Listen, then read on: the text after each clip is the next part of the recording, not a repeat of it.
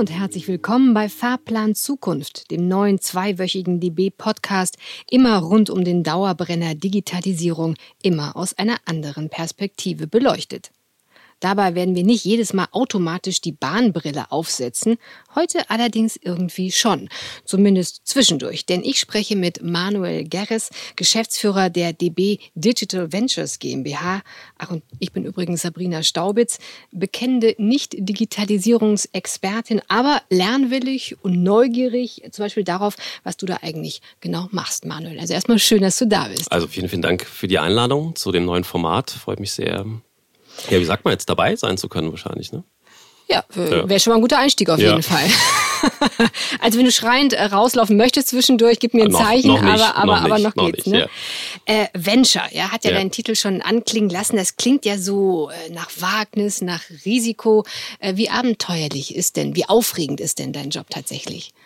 Also ich finde ihn sehr abenteuerlich, denn ich habe ja die schöne Voraussetzung, mir neue Geschäftsmodelle, neue Technologien, neue Märkte anschauen zu dürfen, die sozusagen für die Deutsche Bahn zu erschließen, die Innovation zu uns zu holen. Insofern ist natürlich immer ein aufregender Teil dabei. Kann man sich vorstellen, neue Technologien entstehen nicht nur in Deutschland, entstehen in anderen Erdteilen und ähm, in einem sehr internationalen Kontext unterwegs sein zu dürfen, viel Innovation zu sehen, viel Innovation ausprobieren zu können, was mir immer sehr liegt. Ich bin ein sehr neugieriger, technikverliebter Mensch auch. Also den Job, den ich machen darf, trifft auch meine persönliche DNA und ich hatte mir immer so ein bisschen das Credo gesetzt, äh, wenn ich einen Job mache oder irgendeine Art Aktivität, dann muss sie mir mehr Energie geben, als sie mir nimmt. Oder die ich dafür brauche, um sie zu tun, um es vielleicht ein bisschen anders zu beschreiben. Und das ist in dem Job auf jeden Fall so. Du bist ja so ein bisschen was wie ein Trendscout, and beyond, würde ich sagen, ja. äh, äh natürlich. Äh, worauf verlässt du dich da? Auf dein Bauchgefühl, auf deine Expertise? Ah, da kommt sehr viel zusammen. Ähm, ich würde sagen, ein Netzwerk ist super wichtig. Also Leute um sich zu haben, die Situation einschätzen können. Wo man auch mal nachfragen kann. Ich auch mal nachfragen kann, genau, ja. Also der Allwissende ist man nie. Das muss man auch für sich verstehen, glaube ich. Das ist auch ein sehr, sehr wichtiger Selbstfindungspunkt, dass man äh, mitnichten die Welt überblicken kann. Dafür braucht es gute Netzwerkpartner. Es braucht für uns auch ein gutes Verständnis der Bahn, wo die Bahn hin möchte oder wo wir auch die Bahn hin entwickeln wollen. Und ich glaube, glaube ich, schon ein gutes technisches Verständnis kann das was werden, was da gerade ein Stück weit in der Entstehung ist. Wie ist das eigentlich, wenn du auf einer Party unterwegs äh, bist? Da wird man doch mal gerne gefragt, und was machst du eigentlich so? Und dann sagst du, ja, ich investiere in Startups, übrigens bei der Bahn. Ja. Wie kommt das an? Der erste Teil wird kurz ausgeblendet, weil die Leute hören das Wort Bahn. Und es freut viele, einen Ansprechpartner mal persönlich vor sich zu haben, um das Thema Bahn zu sprechen die Sorgen und Nöte. ja, sie, die meisten kennen ICE-Züge, die weißen Züge, die kennen die Bahnhöfe, aber wissen ja natürlich nicht immer, was alles dahinter noch geht und was wir auch alles machen. Zu dem Punkt kommt man aber in der Regel immer erst ein bisschen später, sondern man ist erstmal so Empfänger für all mögliche Erfahrungen, die Leute mit der Bahn gesammelt haben. Ist ja auch mal ganz wichtig, das mal loszuwerden. Das ist auch, glaube ich, eine DNA, die man ein Stück weit braucht, erstmal zuzuhören, das erstmal zuzulassen auch. Das ist ja wie wenn du sagst, ich bin Arzt, oder? Dann kommen die genau. ganzen Leute und haben ja, erstmal wahrscheinlich genau das Gleiche. Ja. ja. Also entweder mal selber was oder äh, dann Bekannte oder Freunde. Das wird dann erstmal mitgeteilt. Hier ist es ähnlich, denn ich glaube mit der Bahn, deswegen arbeite ich auch gern da und ich glaube deswegen macht das auch äh, so viel Freude für dieses Unternehmen zu arbeiten. Jeder in der Gesellschaft hat eine Meinung dazu. Ich das letzte Mal so formuliert, dass ich so glaube, es ist so wie Bundestrainer im Fußball zu sein. Hat jeder eine Meinung zu? Da möchte vielleicht auch jeder die Mannschaft ein bisschen anders aufstellen oder sieht sozusagen eine andere Taktik eher Vordergrund als vielleicht der aktuelle Trainer. Das ist ja immer gut so, das ist ja auch okay so. Für uns aber schon immer der Weg, dass wir die Bahn ja besser machen wollen. Wir wollen sie digitaler machen, die Angebote erweitern. Und dann ist es immer wichtig, in so einem Gespräch auch wieder auf das Thema zu kommen.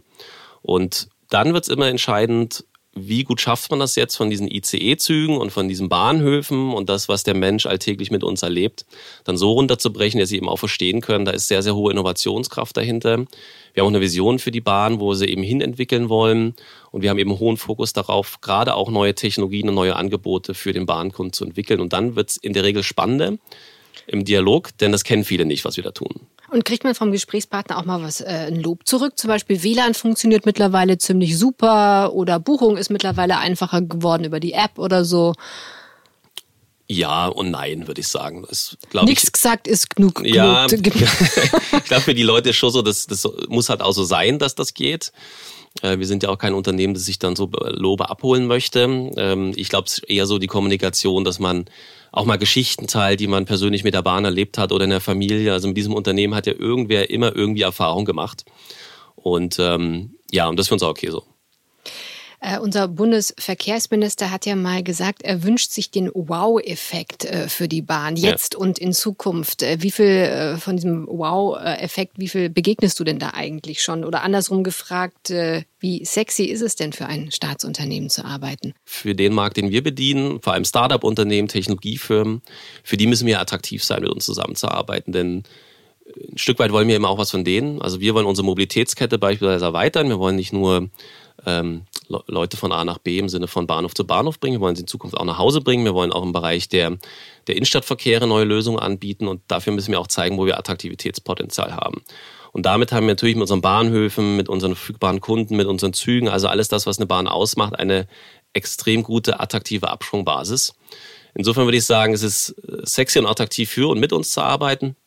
Und das ist, glaube ich, auch den Zustand, den wir nach außen geben. Und ich denke, dass das zum Wow-Effekt auch beitragt, den der Andreas Scheuer gerne von uns sehen will. Mhm. Ähm, wie ist denn dein Gefühl? Äh, du bist jetzt, glaube ich, seit 2016 war ja, das, ähm, ja. äh, dabei, als Change Manager der Digitalisierung äh, ernst genommen zu werden. Ich meine, du bist ja in einem mächtigen, äh, großen Konzern ja. mit ganz vielen wichtigen Geschäftsfeldern. Äh, wie ist da dein Eindruck? Ja, wie wird man ernst genommen? Ich meine, indem man Ergebnisse bringt. Ja, wir können auch viel erzählen und äh, Sachen niederschreiben.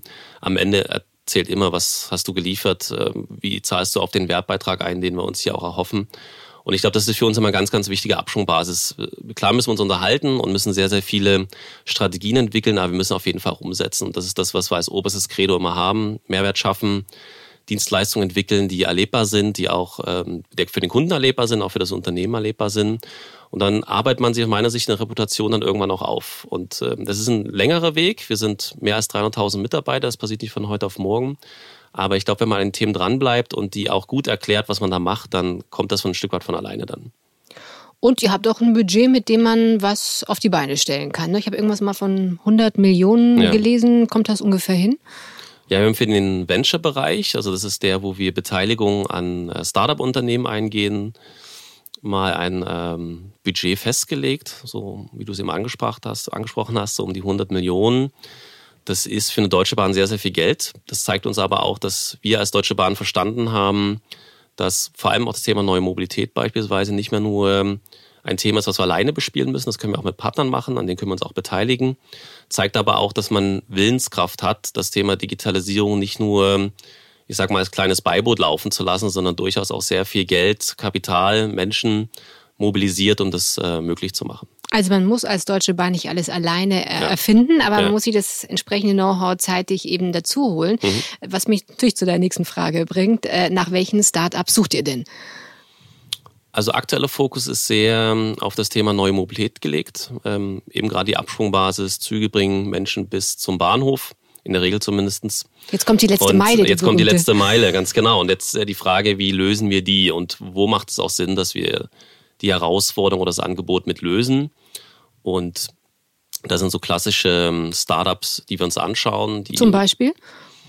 Ja, Clever Shuttle ist ein schönes mhm. Beispiel, ist eine Firma auch aus Berlin, die, ich sag mal, dem Zugmodell gar nicht so unähnlich ist. Im Zug transportieren wir viele Leute in einem, in einer Kapsel, ja, in einem Waggon, fahren die von A nach B. Das gleiche macht eigentlich Clever Shuttle eben nur auf der Straße.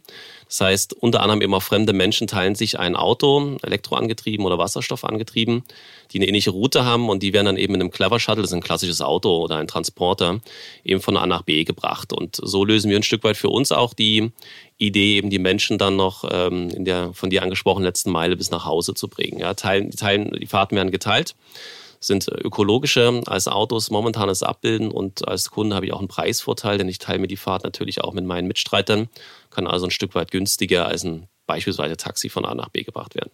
Also wir kommen ja sicher gleich nochmal auf andere ja. Startups, die ihr auch schon äh, auf die Beine gestellt habt oder wo, die ihr euch noch anguckt. Aber weil das Thema äh, gerade so aufkam äh, mit äh, Elektromobil und so weiter, mhm. also Klimaschutz, ne? Ja. ist ja momentan hat man das Gefühl wirklich in aller Munde, äh, mhm. beschäftigt auch die Politik wieder viel mehr als ja. noch vor zwei Jahren vielleicht oder so. Ist das auch mit ein Kriterium, das für euch wichtig ist? Äh, zum Beispiel bei der Auswahl, was ist das nächste Startup, was uns beschäftigt? Ja. Also ich denke, das Thema ist ja jetzt ein Zeitgeist geworden. Ähm, Viele Firmen, Unternehmen, Bewegungen gibt es in dem Bereich jetzt. Wir kommen ja eigentlich über viele, viele Jahre schon aus dem Kontext, äh, nachhaltige Mobilität anzubieten. Fernverkehr, beispielsweise Fernverkehr für die Zuhörerinnen und Zuhörer sozusagen ein Stück weit die weißen Züge, muss man ab und zu mal ein bisschen einordnen, fahren ja schon auf Ökostrombasis. Und wir suchen natürlich schon nach Modellen, die das Thema Nachhaltigkeit auch noch viel plakativer abbilden können gerade auch im Mobilitätsbereich. Das ist eben irgend sowas wie Clever Shuttle, Elektroautos, geht auch um Cargo-Bikes, die im Innenstadtverkehr dann aktiv wären als Alternative zu klassischen Diesel- oder Benzintransportern beispielsweise. Aber endlich ähm, muss man ja nicht mal zwischendurch ja. da einhaken darf, sagen, dass dieses Thema Green Mobility, ja, ja. was ihr ja und, und Umweltvorreiter mitbringt ja. als, als Deutsche Bahn, weil ihr da schon sehr gut aufgestellt seid. Endlich wird das auch mal ein bisschen mehr nach draußen getragen. Das ist, ist ja so ein bisschen untergegangen oft, finde ich. Also wir haben sich ein Schaufenster gestellt. Ähm, das ist sicherlich jetzt in der Kommunikation auch zur Bahn, die wir jetzt gerade erleben, was, was die Medien auch nochmal stärker rausholen. Dem bedienen wir uns natürlich schon. Ähm, wollen ja natürlich aber bei diesen Bestandslösungen nicht bleiben. Also wenn das Zeitgeist jetzt so ist und wir merken auch eine Gesellschaft eine gewisse Erwartungshaltung auch an uns hat, entsprechende Lösungen weiterzuentwickeln, dann ähm, tun wir das. Und du hattest ja auch die Frage gestellt zur Attraktivität oder mhm. Sexiness der Bahn da erleben wir auch so eine Art Reunion. Ja. Zu uns kommen viele junge Menschen, die mit Sicherheit auch von ihrem Hintergrund her ganz, ganz tolle andere Jobs in der Welt machen könnten, aber für ein Unternehmen zu arbeiten, das diesen Nachhaltigkeitsaspekt so lebt und auch Dienstleistungen hat, die die ganze Gesellschaft irgendwo ein Stück weit als Rückgrat hier mit abbilden. Das treibt die Leute an. Das merken wir auch in den Mitarbeiterstrukturen. Das Geld verdienen ein wichtiger Aspekt ist, aber den Planeten zu schützen, nachhaltiger zu leben und Angebote mitzuentwickeln, die das äh, verstärken. Das ist ein großer Antrieb auch einer jungen Generation, die wir gerade als neue Kolleginnen und Kollegen gewinnen können. Da gibt es ja auch dieses Schlagwort Purpose, was jetzt äh, irgendwie ja. in aller Munde ist und Purpose-driven äh, Unternehmen ja. und was ist eigentlich der Mehrwert, was ist das, was ich der, der Welt irgendwie auch noch mitgebe, ja? Und das ist, äh, wie du selber sagtest, sich ein attraktives Thema für, für äh, junge Leute. Ähm, äh, apropos junge Leute, wo arbeitet ihr eigentlich genau? Also wie, wie kann ich mir deine Arbeitslocation äh, vorstellen? Ist das ein Open Space, ein Coworking Space? Wie sieht es da aus? Hm, wir haben am Potsdamer Platz in Berlin, ähm, der ein oder andere Zuhörer wird sicherlich den Bahntower kennen, das ist ja ein sehr prominentes Gebäude in Berlin. Schwer zu übersehen. Schwer zu übersehen. Sozusagen ein Stück weit in Laufweite eine Digital Base geschaffen. Dort haben wir ähm, sehr viele Digitaleinheiten der Deutschen Bahn zusammengebracht. Zum Teil saßen ja vorher quer verstreut in der Republik, aber wir brauchten ja mal so einen Ort, wo die Kompetenzen, die Menschen auch zusammenkommen können, gemeinsame Projekte auch zu machen. Das ist so ein Stück weit die Homebase wenn man wie wir in diesem ganzen Investmentbereich unterwegs ist, der wird ja nicht nur in Deutschland gestaltet, der wird auch viel in anderen Erdteilen gestaltet, Asien, USA, klassisch momentan auch Israel. Und ähm, ich sag mal, so ist mein Tag auch gestaltet zwischen in Berlin vor Ort sein, das Netzwerk am Laufen zu halten, die Themen im Konzern zu platzieren und eine direkte Ansprache auch mit Gründern, Investoren in allen Erdteilen der Welt zu machen. Das ist so der Mix, den ich äh, jede Woche in meinem Kalender ein Stück weit vor mir habe. Also ihr guckt euch international ja. auch um. Ja. Mhm. Und dann sitzt ihr da auf bunten Würfeln und äh, zwischendrin kommt der, der, der Wellbeing-Manager ja. vorbei. Ja. Äh, oder wie stelle ich mir das vor? Also es gibt, glaube ich, sogar bunte Würfel, muss man überlegen, wo die stehen, aber in der Regel haben wir schon noch ordentliche Meetingräume. Es gibt auch einen Kicker mit Sicherheit. Äh, wir versuchen natürlich schon eine Basis oder eine Base in dem Fall für uns zu schaffen, auch für die Mitarbeiterinnen und Mitarbeiter, die wir haben, die ein Stück weit Wohlfühlatmosphäre entwickelt. Die Leute sind äh, gerne da und oft da und, und laden eben auch ihre Netzwerkpartner mit ein. Da brauchst du auch so eine Art ähm, ja, Repräsentanz dafür. Ähm, in der Regel mir persönlich ist es aber nicht so ganz so wichtig, ob das jetzt nun ein cognacfarbener Sessel drin steht oder ein ganz normaler, ist mir persönlich eigentlich egal. Ähm, aber ich merke das natürlich für unsere Zukunft und Zukunft wird auch von jungen Leuten und neuen Leuten für uns gestaltet, ein wichtiges Thema ist und deswegen suchen wir natürlich auch nach Möglichkeiten, das dann anzubieten. Deswegen gibt es auch die, die, die uh, Digital Base. Ähm, anderer Aspekt ist immer, gestern kam, glaube ich, so eine Folge, oder ihr kennt bestimmt die Zuhörer, Zuhörer auch, das Thema äh, Hülle des Löwen. Mhm. Das wird sehr oft assoziiert, dass man in irgendeinem Raum sitzt, in einem eben angesprochenen cognacfarbenen Sessel und dann irgendwie den ganzen Tag da Startups reinkommen, sich präsentieren und man genau so ein bisschen so Daumen. Ich mir gedacht. Die armen so ist es Schweine, nicht. wollte ich sagen, schwitzen so ist es Schweiß nicht. ihres Angesichts und so, müssen pitchen. Ja, ja also so ist es nicht. Ähm, es ist eher ein Dialog auf Augenhöhe. Ähm, das war ich mal zur Einordnung. Wirklich gute Unternehmen, gute Startup-Unternehmen weltweit. Egal ob aus Deutschland kommt, aus den USA, aus Asien, wo auch immer her Wenn die gut sind, dann ist es eher der Pitch andersrum, dass ich mich als Investor oder wir uns als Investor vorstellen, präsentieren, Synergien zeigen, Möglichkeiten, nebst des Geldes sozusagen auch ein attraktiver Geschäftspartner zu sein. Ich will nicht sagen, dass es ganz umkehrt, aber es hat eine andere Art und Weise, wie man miteinander spricht, als jetzt immer diese klassischen Pitch-Situationen, die jetzt zum Teil eben Fernsehformate vermitteln.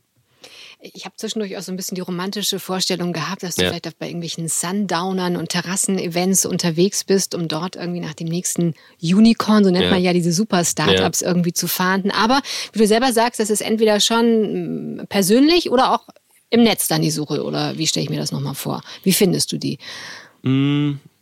Also ich würde sagen, Großteil momentan über Netzwerkpartner. Das sind eben Investoren, die um, um viele, viele Jahre länger, als wir das momentan tun, schon am Markt sind und äh, entsprechendes Renommee auch aufgebaut haben, die uns dann auch unterstützen, entsprechende Startup-Unternehmen kennenzulernen, ähm, besser zu verstehen.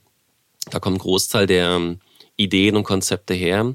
Da haben wir natürlich irgendwann ein persönliches Netzwerk Klar gibt es auch so zwei, drei Veranstaltungen, die man durchaus mal besuchen sollte, um auch mal wieder ein bisschen ein Gefühl dafür zu bekommen, was in der Szene los ist. Diese klassischen Sundowner-Events, die gibt es natürlich auch. Das sind jetzt relativ selten oder in der Regel auch nicht unbedingt im beruflichen Kontext. Ja, aber um es kurz zu machen, in der Regel ist es schon so, dass wir das über gute, wohl situierte Netzwerkpartner machen. Ja. Jetzt hast du das äh, Wort Netzwerk und mhm. Netzwerkpartner natürlich schon ein paar Mal äh, verwendet. Äh, äh ich habe mir ja sagen lassen, dass du dir ein richtig gutes Netzwerk, natürlich ein enormes Netzwerk über die Jahre aufgebaut hast und, äh, sage ich mal, für einen DB-Kollegen auch mhm. bei Twitter ja. äh, ziemlich viele Follower hast, so ja. 6000 oder mehr. Ja. Du giltst, muss man sagen, als Corporate Influencer, ist ja auch so ein schönes äh, neues äh, Wort. Ähm, ich auch lernen müssen, ja, ja dürfen können. Ähm, wie hast du das denn hingekriegt? Gibt es da Tipps vielleicht auch von dir?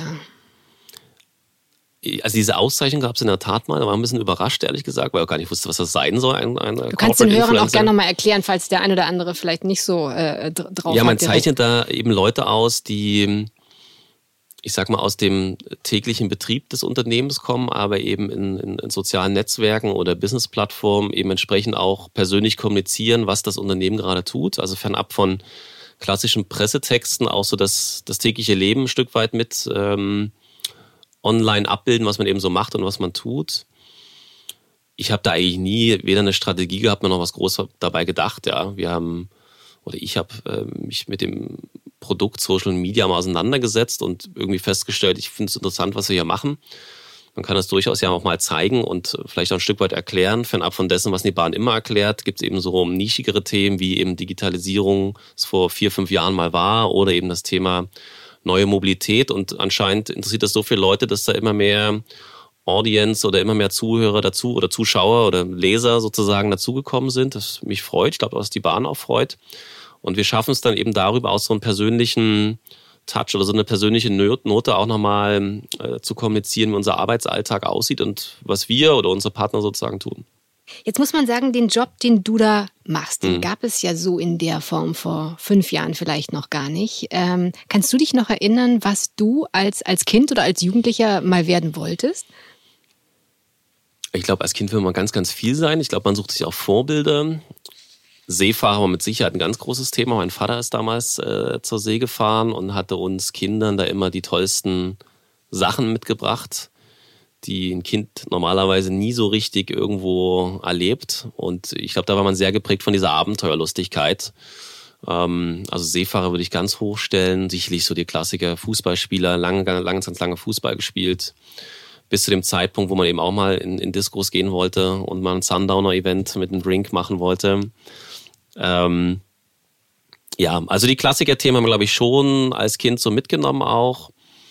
Hm, bin ja ein Stück weit so über diese Medien, Musikwelt, in die Digitalisierungswelt gekommen, dann zur Bahn, zur Eisenbahn, jetzt ein Stück weit Eisenbahn und neue Mobilität, also eine sehr kurvige sehr kurvige thematische Schwerpunkte meines äh, beruflichen Schaffens bisher. Ja, aber gut, ja. dass du das sagst, beruhigt unsere Zuhörer jetzt vielleicht auch, weil meine Frage wäre jetzt auch mhm. gewesen, wie wird man denn das, was du bist? Also Head of New Digital Business, mhm. äh, der Gestalter der Mobilität von morgen. Das muss jetzt gar nicht so der ganz geradlinige Karriereweg ja. sein, ja?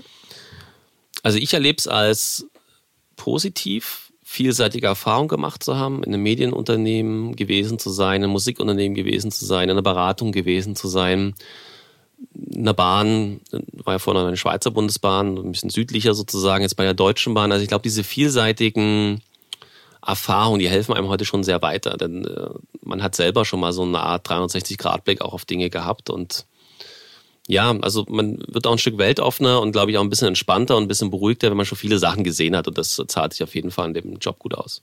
Sag mal, hört man so ein bisschen dieses Schweizer, dieses Schweizerdeutsch, also einen Hauch noch, noch raus? Ja. Oder bilde ich mir das jetzt ein? Na, wäre ich oft mit äh, konfrontiert. Ich hatte heute auch in der Regel, ich weiß nicht in der Regel, aber ich hatte heute auch zwei Mails gelesen von alten Schweizer Kollegen. Und da muss man sich so vorstellen, wenn ein Schweizer schreibt, dann schreibt er in dieser Schweizerdeutsch Art. Also kein Hochdeutsch, sondern so. diese Wörter, die die Schweizer im Schweizerdeutsch sagen, werden auch so geschrieben in so einer Art Wortlaut oder wie immer das heißt. Und das, ich muss das dann selber für mich lesen, um zu verstehen, was sie jetzt von mir wollen. Und da ich das heute mehrmals lesen musste, bin ich so wieder ein bisschen in dieser Schweizerdeutsch-Phase drin gekommen. ähm, sagst du, ich habe jetzt den tollsten äh, Job der Welt oder gäbe es für dich auch noch immer alternative Karriereoptionen? Denn ja, disruptive Zeiten wie heute braucht man ja ein sehr, sehr agiles Mindset, ja. ja um immer sich noch neue Chancen offen zu ja. halten. Ach, ich glaube, was für die oder für die Funktion oder für die für das äh, Verständnis von Arbeit und was man machen möchte im Leben gibt es, glaube ich, immer tolle Modelle, die man sonst machen kann. Die Welt steht immer ein Stück weit offen. Ich bin momentan super happy mit der Deutschen Bahn. Die das Unternehmen ist, ist eins, was ich sehr schätze. Den Auftrag, den wir haben, die Kunden und Kunden, die wir haben, den Mehrwert da auch zu generieren, mache ich mir im Prinzip nie so einen richtigen Kopf drüber. Aber ich denke auch, das Leben schreibt ja immer so seine eigenen Geschichten und ähm, mal schauen, wie die äh, sprichwörtliche Reise dann noch hingeht oder wo sie hingeht. Aktuell ist die Deutsche Bahn und da wird sich aus meiner Sicht auch momentan nicht viel dran ändern. Ich habe gehört, du gehst gern essen. Vielleicht wäre Restauranttester dann noch eine alternative Möglichkeit. Ja. Ich gehe gerne essen und ich teste in der Tat sehr, sehr gerne Restaurants. Das kommuniziere ich auch gerne. Ob man davon leben kann, weiß ich gar nicht, aber ähm, ist auf jeden Fall ein gern genommenes Hobby nebenbei. Jetzt müssen wir unbedingt noch mal so auf ein paar äh, Startups vielleicht zu sprechen kommen, mhm. äh, äh die auch schon ganz gut geflogen sind. Wo mhm. er sagt, also da habe ich ein gutes Händchen gehabt, das sind echte Erfolge. Könntest mhm. du da zwei oder drei von, von den äh, Startups oder Geschäftsmodellen nennen, wo du sagst, da bin ich echt schon ein bisschen stolz drauf? Ja, also ich würde noch einen Haken kurz reinmachen wollen. Muss sich auch so vorstellen, ich bin zwar ein sehr offener und aus meiner Sicht auch ein Mensch, der schnell Dinge durchdringen kann, auch in dieser Technikwelt. Interessanterweise sind aber unsere besten Investitionen Sachen gewesen, die ich am Anfang überhaupt nicht verstanden habe. Also wo ich selber unseren Investmentmanager, das sind auch die Kolleginnen und Kollegen, die in der Regel auch die, die Startups sich zuerst anschauen und die bekommen mir dann so ein Stück weit präsentiert, irgendwie das Gefühl habe, ich glaube, das brauchst nicht oder das gab es schon mal oder wozu, wieso, weshalb mein Bauchgefühl ist also ein Stück weit immer das, wenn es bei mir länger dauert, dann ist das auf jeden Fall sehr, sehr Gutes. Und ich bin immer dankbar meinen äh, Mitstreitern, dass sie die, die, Geduld auch mit mir haben, ähm, da durchaus mehrmals anzukommen und nicht locker zu lassen. Also das war ich mal vorweggenommen. Also ein Großteil der sinnstiftenden Arbeit machen eben auch äh, meine Kolleginnen und Kollegen zusammen mit mir. Mhm, Clever Shuttle sprach ich schon an. Ich glaube, das ist ein sehr ähm, deutliches Unternehmen im Sinne dessen, was wir was wir vorhaben, eben die letzte Meile oder neue Mobilitätsform auch äh, zu und an die Bahn zu holen. Also das Thema Ridesharing, ich teile mir Fahrten mit Leuten, weniger Autos auf der Straße, nachhaltiges Geschäftsmodell, nachhaltiges Produkt. Passt also sehr, sehr gut. Ähm, in die Firma haben wir anfänglich investiert, jetzt haben wir sie ja momentan in der Mehrheit auch übernommen und schauen sozusagen, dass wir jetzt von den Standorten her uns äh, mit der Firma noch erweitern. sind momentan, glaube ich, neun Städte in ganz Deutschland. Da gibt es natürlich noch mehr Städte, in die wir. Also manchmal finanziert ihr, dass ich einmal reingehe, in einer sehr frühen Phase genau. und manchmal steigt ihr auch noch mehr dann ein. Genau. Und mhm. wenn es zum okay. Beispiel gut funktioniert, wie hier dieses Produkt, äh, wo wir einfach mit dem Unternehmen gemerkt haben, dass das äh, Produkt passt, auch für unseren Kunden und Kunden, das Produkt passt auch vom Geschäftsmodell her. Wir sehen da auch einen langen Weg zusammen nach vorne. Dann kann es auch mal passieren, dass wir eine Firma auch in eine in eine Mehrheit holen oder in eine Übernahme holen, weil dann einfach merken, das ist ein Geschäftsmodell, das wollen wir auch längerfristig bei der Bahn oder an der Bahn halten. Mhm. Das ist sicherlich so ein Klassiker-Thema. Dann ähm, will ich mal auf äh, Kepler referenzieren, mal was ganz anderes zu bringen. Das ist ein Unternehmen aus äh, Toronto, also aus Kanada. Die entwickeln Nanosatelliten. Die sind so, wenn das noch einer kennt, so Brotbüchsen. Hat man vielleicht ungefähr eine Idee, wie groß die sind. Mhm. Und das Ziel von Kepler ist es, in den nächsten Monaten 140 von diesen Brotdosen großen Satelliten in die Erdumlaufbahn zu bringen. Wow. Und das soll uns helfen, ein globales Netzwerk für IoT-Entwicklung zu haben, also Internet der Dinge, vernetzte Dinge. Bei uns zum Beispiel eine Herausforderung, also was löst das jetzt für ein Problem? Wir haben ja auch im Logistikbereich Waggons quer durch die Welt fahren. Und wir wollen ja sicherstellen, auch über digitale Lösungen, dass wir wissen, wo sind die Waggons, wie geht es den Waggons, wie geht es den Produkten, die in den Waggons sind. Und dafür brauchen wir einen also Tracking wäre leichter, aber auch die Logistikkette kann man vielleicht ja noch optimieren irgendwie, ja? Genau, auch, es gibt äh, verschiedene hm. Anwendungsszenarien, nur gab es bis dato gerade für diese vernetzte Dinge-Welt kein richtiges eigenes Satellitennetzwerk. Es gibt so Minimalslösungen, ähm, die sind dann sowas wie SIM-Karten beispielsweise, die funktionieren ja aber immer nur in bestimmten Bereichen, in bestimmten Ländern. Und über so ein globales Satellitennetzwerk kommen wir also in die Lage, wenn die 140 dann mal da oben sind, diese 140 Brotdosen, äh, sozusagen auch unsere Waggons und was auch immer wir weltweit von A nach B manövrieren, stärker zu tracken und, und Visibilität dazu haben, wo die Produkte sind und wie es denen geht. Aber Kepler schießt jetzt nicht nur für euch diese 140 äh, Dinger in die Luft oder ähm, wie seid nee, ihr da beteiligt? Natürlich auch für, genau, wir sind da minderheitsbeteiligt. Das sollen die auch nicht nur für uns machen. Das ist äh, sicherlich ein Anwendungsfall, den sie ausentwickeln. Denn das wollen wir auch immer, dass diese Firmen, gerade wenn wir sehr frühphasig einsteigen, nicht nur uns als Geschäftspartner haben, sondern als Ziel haben, einen ganz neuen Markt zu entwickeln, wo wir dann ein Teil davon sind, beziehungsweise eben einer der Unternehmen, die diese Lösung dann nutzen und adaptieren. Mit uns lernen die aber ein Stück weit, wie globale Logistik funktioniert. Das ist auch das, was wir mit, wir sagen gern mit zum Essen bringen oder auf den Tisch mitlegen nebst Geld sozusagen auch ein Verständnis dafür, wie muss ich denn diese 160 oder 140 Satelliten einsetzen und konzipieren, dass sie eben für den Logistikbereich einen Mehrwert bieten. Das hat auch viel damit zu tun, wie die Produkte dann konzipiert werden. Auch nochmal ein spannender Punkt, dass ihr also jenseits äh, des Budgets eben auch nochmal als, als Unternehmen natürlich, als so großer Konzern mhm. Äh, noch Möglichkeiten natürlich äh, mitbringt, mhm. ja, für das Startup, um Dinge auszuprobieren und ja. um Erfahrungen zu ja. sammeln, ja, oder auch Erfahrungen, die ihr schon mitgebt. nicht nur, dass ich meine Hausaufgaben natürlich auch gemacht habe, ja. ich bin auch auf, auf zwei Geschichten von euch gestoßen, die ich beide auch ziemlich kompliziert fand. Ich weiß nicht, ob das jetzt hier den Rahmen sprengt. Das eine war Terralytics. Mhm, ja. Da habe ich Bahnhof verstanden, also außer dass äh, große Datenmengen so. äh, relativ schnell irgendwie fassbarer äh, ja. gemacht werden und durch irgendeine so Art Standardlösung sozusagen äh, ja. oder so ein Standard, der da gesetzt wird, ja.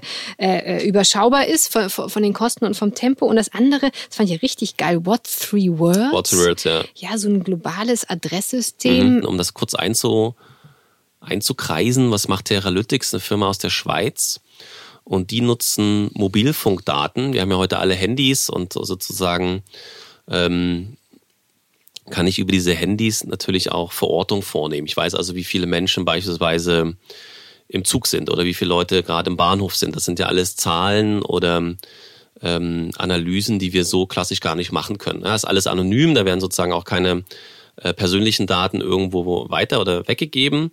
Aber auf Basis der vorhandenen Handys, beispielsweise in Zügen oder ich war schon an den Bahnhöfen, bekommen wir eben Daten dazu, wo bewegt sich so eine Kundin und Kunden nach den ankommenden Bahnhof hin. Also fahren die nach zwei Kilometer, zehn Kilometer, also was ist so das Mobilitätsverhalten?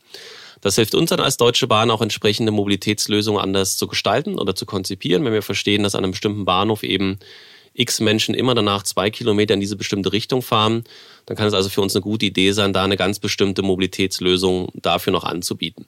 Das sind also eine, ist eher ein Analyseunternehmen, was uns hilft, die Auslastung für unsere Züge besser zu steuern, weil wir wissen, wie, wie viele Leute sozusagen dann auch in Summe drin sind. Und es hilft uns auch im Bereich der neuen Mobilität äh, zu verstehen, was für Angebote sollten wir überhaupt an die Bahnhöfe beispielsweise platzieren. Das ist, macht sozusagen Teralytics. Du hattest noch, ah, What's Your Words hast du noch mhm, auf die genau. Agenda gebracht. Ja, das ist eigentlich mein persönlicher Favorit, ähm, weil man zum ersten Mal, oder ich für mein Verständnis, ne, nicht weil man, sondern eher ich, bei dieser Technologie sehe, wie sie die Welt in Summe in schwierigen Erdteilen auch besser macht. Denn What's Words hat, du sprachst schon an, ein Adresssystem entwickelt, das rein digital funktioniert das muss man das so bildlich beschreiben. Und zwar legen die über die Erdkugel, wenn man so will, ein, ein digitales Netz, das aus drei mal drei Meter großen Kacheln besteht. muss man sich so gedanklich jetzt ein Stück weit vorstellen. Also würde sozusagen jemand wie auf über die Welt so mit Kreide dreimal drei Meter große Kacheln malen. Und das dann, glaube ich, das sind dann, glaube ich, Billionen so einer Kacheln, wenn du die ganze Welt einmal umspannst. Und jeder dieser Kacheln hat dann eine bestimmte Adresse aus drei Wörtern, die einmalig so in der Reihenfolge vergeben werden. Da können ganz lustige Sachen bei rauskommen. Frösche, Haus, Topf beispielsweise. Ist mit Sicherheit irgendwo eine Adresse. Nun gibt es ja auch Länder in äh, Afrika beispielsweise, die bis dato überhaupt noch gar kein Adresssystem hatten. Und wir haben da aber beispielsweise eben auch Bevölkerungen vor uns, die jetzt äh, sehr stark auf das Thema Mobile setzen und sehr stark eben auf die ähm, Internet mit dem Handy sozusagen agieren. Die haben ja das Thema übersprungen, irgendwie Desktop-PCs und ähnliches zu haben. Und denen hilft die Lösung, dass sie in ihrem Land überhaupt Adressen und ähm, Ablieferungsorte oder Orte, wo ich Essen abholen kann, überhaupt ausweisen können. Und das macht diese Firma so spannend. Die Anwendungsfälle, kann man sich vorstellen, mit so einem neuen Adresssystem sind äh, enorm hoch. Ich kann Abgabeorte für Essen in Äthiopien bestimmen. Ich kann aber auch in Berlin einen Ort bestimmen, wo ein Clever Shuttle oder ein autonomes Auto später halten soll.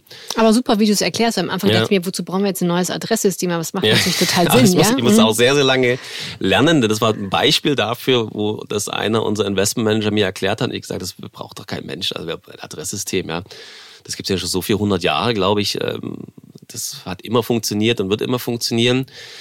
Aber muss ich manchmal die Zeit nehmen, bei Technologien in diese Anwendungsfälle reinzugucken und auch zu sehen, dass wir in Europa natürlich in einer sehr wohl situierten Situation sind und in anderen Erdteilen das eben nicht so ist. Und da kann eine Technologie wie diese extreme Probleme lösen. Also hier schon neue Mobilität, darum geht es ja mhm. nicht zuletzt auch bei euch, kann man von verschiedensten Facetten beleuchten. Ja, ja also vom neuen Fahrgerät bis eben hin zu einer mhm. neuen Adressgenerierung. Äh, da wird ja, glaube ich, auch nicht Fahrt werden. Ja. Wir sind schon praktisch am Ende dieses Podcasts angekommen. Schade. Jetzt haben wir ähm, gerade so in aber zwei Fragen äh, kriegst du noch, weil die beiden stelle ich immer äh, jedem Gast, den ich hier habe, okay. äh, äh, am Ende der Sendung. Und zwar äh, äh, würde mich nochmal interessieren, wenn du also äh, unterwegs bist, vielleicht auch im Privaten, äh, mhm. gibt es da ein Tool, gibt es da eine App, von der du sagst, also ohne die äh, wird es ganz eng bei mir? Puh, was nutze ich denn? Viel Essen bestellen wahrscheinlich. Wenn ich jetzt äh, ganz plakativ mal drüber nachdenke, nebst diesen klassischen Mobilitäts-Apps, die, glaube ich, äh, gerade in Städten viele nutzen, ist bei mir das Thema Essen bestellen immer irgendwie ein ganz, ganz großes Thema. Ähm, ohne die wird es immer schwierig oder schwieriger, zumindest seinen Alltag zu gestalten. Mm, ich bin auch so ein Musikfan, also würde ich mal sagen, so diese ganze Musikstreaming-Dienstleister ähm, beschäftigen sich ja auch über den ganzen Tag in irgendeiner Form mal auch abzuschalten oder mal in Ruhe was zu machen. Dabei höre ich meistens Musik. Also würde ich sagen, dass so Musik-Apps auch mich äh, sehr stark in meinem Alltag mit begleiten. Da bin ich komplett bei dir. Ich mache mir auch ständig selber Playlists, ja. weil ich sag mal, die 30 äh, Lieder in der Hit-Rotation, die dich äh, jeden Tag beschallen, da dreht man ja durch mhm. ja, im Auto oder so. Äh, zweite Frage, äh, der Trend äh, 2019, ganz aktuell also, ist ja digitale Auszeit sozusagen als der neue Luxus. Gibt es Manuel Gerris auch mal offline? Also gibt es auf jeden Fall. Ist mir auch sehr wichtig. Ich habe, glaube ich, jetzt nicht so klassische Beispiele, aber ich, ich nehme mal was, was mir persönlich wichtig ist und das sind Gespräche. Also wenn ich mit Menschen unterhalte, ob privat, ob man irgendwo essen ist oder in Meetingräumen oder wir gut zusammensitzen und was besprechen, ist mir immer extrem wichtig, das Handy oder den Laptop oder das iPad beiseite zu legen, weil trotz aller Innovation und Digitalisierung und Vernetztheit wir auch immer irgendwo noch Menschen sind und das äh, sollten wir auch weiterhin so leben. Und dieses persönliche Gespräch, da ist bei mir immer sofort das, der, die Hauruck-Aktion da, das Handy wegzulegen. Da habe ich auf einer Digitalkonferenz kürzlich äh, äh eine lustige äh, neue Angewohnheit mhm. gehört. Mhm. Da hat jemand vorgeschlagen, also wenn sich äh, Freunde im Restaurant treffen, ja. dann legen die alle ihr äh, Smartphone in einen Hut oder in irgendein Behältnis ja. Und derjenige, der es als erster wieder anfasst und rausholt, muss die Rechnung zahlen. Ja, okay. Scheint ich, ganz ja, gut zu funktionieren. Kann ich, kann ich mir äh, gut vorstellen. Es kann auch ein Stressmoment sein bei einem Essen. Ich muss doch mal ausprobieren. Ich bedanke mich sehr für das Gespräch. Hat großen Spaß gemacht. Mein Kopf schwirrt ein bisschen jetzt ja. äh, mit den ganzen mhm. neuen Startups und Geschäftsmodellen äh, und Adresssystemen und so weiter. Aber äh, paar ganz gute Inspirationen rausgeholt. Ich glaube, ich kann mir deinen deinen Job Bild jetzt ein bisschen besser vorstellen. Mhm. Vielen Dank nochmal, dass du hergekommen bist. Vielen, vielen Dank und ähm, komm uns gerne mal besuchen. Mach ich. Ja? Ja. Herzlich eingeladen damit. Äh, ich komme dann auch, ne? Ja. Also. Davon gehe ich aus.